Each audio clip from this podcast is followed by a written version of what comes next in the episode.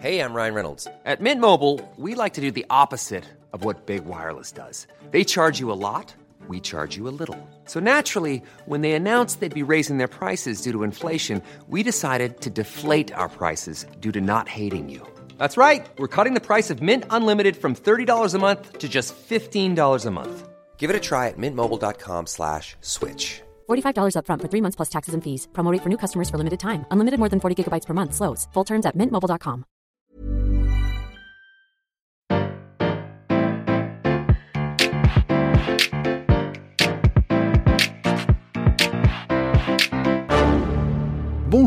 vous avez choisi la réponse D. Mais d'abord, écoutez la question. Aujourd'hui sur la thématique histoire et géographie, la question est quel roi de France a eu le règne le plus court? Est-ce que c'est réponse A Henri V, réponse B Jean Ier, réponse C Napoléon II, réponse D Louis XIX Je sais répondre au règne le plus long d'un roi de France. C'est Louis XIV avec 72 ans, 3 mois et 18 jours. Mais le plus court, ce n'est pas évident. Commençons par Napoléon II. Entre le tonton Napoléon Ier et son neveu Napoléon III, on oublie trop souvent Napoléon François-Joseph Charles Bonaparte. Le fils de Napoléon Ier et de Marie-Louise d'Autriche est né le 20 mars 1811 et dès sa naissance, il devient le roi de Rome. Sur le papier, ça fait classe, mais il faut pas oublier qu'à l'époque, Rome est juste l'équivalent d'un chef-lieu de département français. Donc pour le même prix, il aurait pu être roi de Niort, c'est exactement pareil. Lors de l'abdication de papa Napoléon le 6 avril 1814, François-Joseph rate le trône impérial de peu, puisque le Sénat penche pour la restauration des Bourbons. Il reçoit malgré tout un chouette lot de consolation, il devient prince de Parme et s'installe dans la famille de sa mère, à Vienne. Mais Napoléon Ier ne lâche pas l'affaire comme ça. Il revient de l'île d'Elbe le 1er mars 1815 et le petit François-Joseph redevient prince impérial. À la fin des 100 jours, le 22 juin de la même année, Napoléon père abdique avec cette formule. Ma vie politique est terminée, et je proclame mon fils, sous le titre de Napoléon II, empereur des Français. De l'autre côté de l'Europe, un petit garçon de 4 ans devient l'empereur. Dans les faits, c'est Fouché qui dirige et qui manœuvre pour le retour de Louis XVIII. Napoléon II aura donc été empereur des Français pendant deux semaines. Ce n'est pas beaucoup, mais on doit pouvoir faire mieux.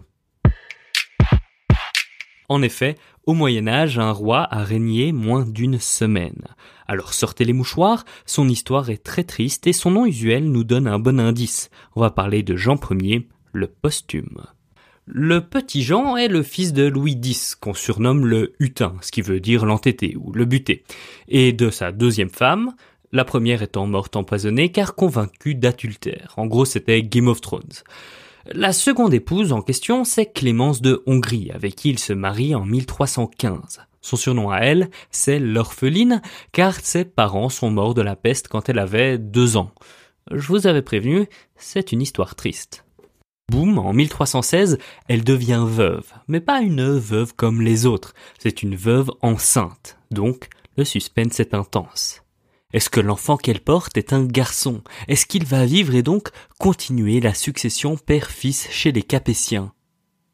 À la mi-novembre 1316, le petit Jean naît. Il est proclamé roi dans la foulée et règne jusqu'à sa mort seulement quatre jours plus tard, ce qui fait tout de même de lui le seul roi à avoir régné toute sa vie. Son tonton, Philippe V le Long, prend sa place sur le trône.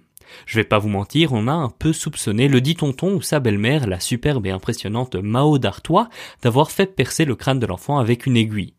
Dix ans après la mort du bébé, un imposteur a essayé de faire croire qu'il était le roi Jean, exactement comme pour Jeanne d'Arc ou Anastasia Romanov.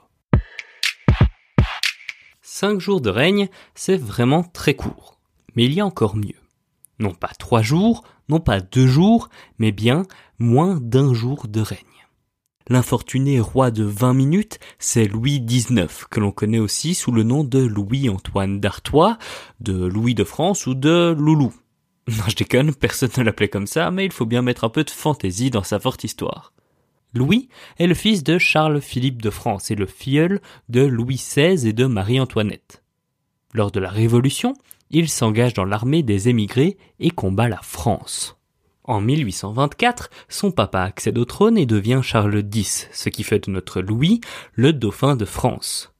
Mais pas de bol. Six ans plus tard, c'est la Révolution de Juillet.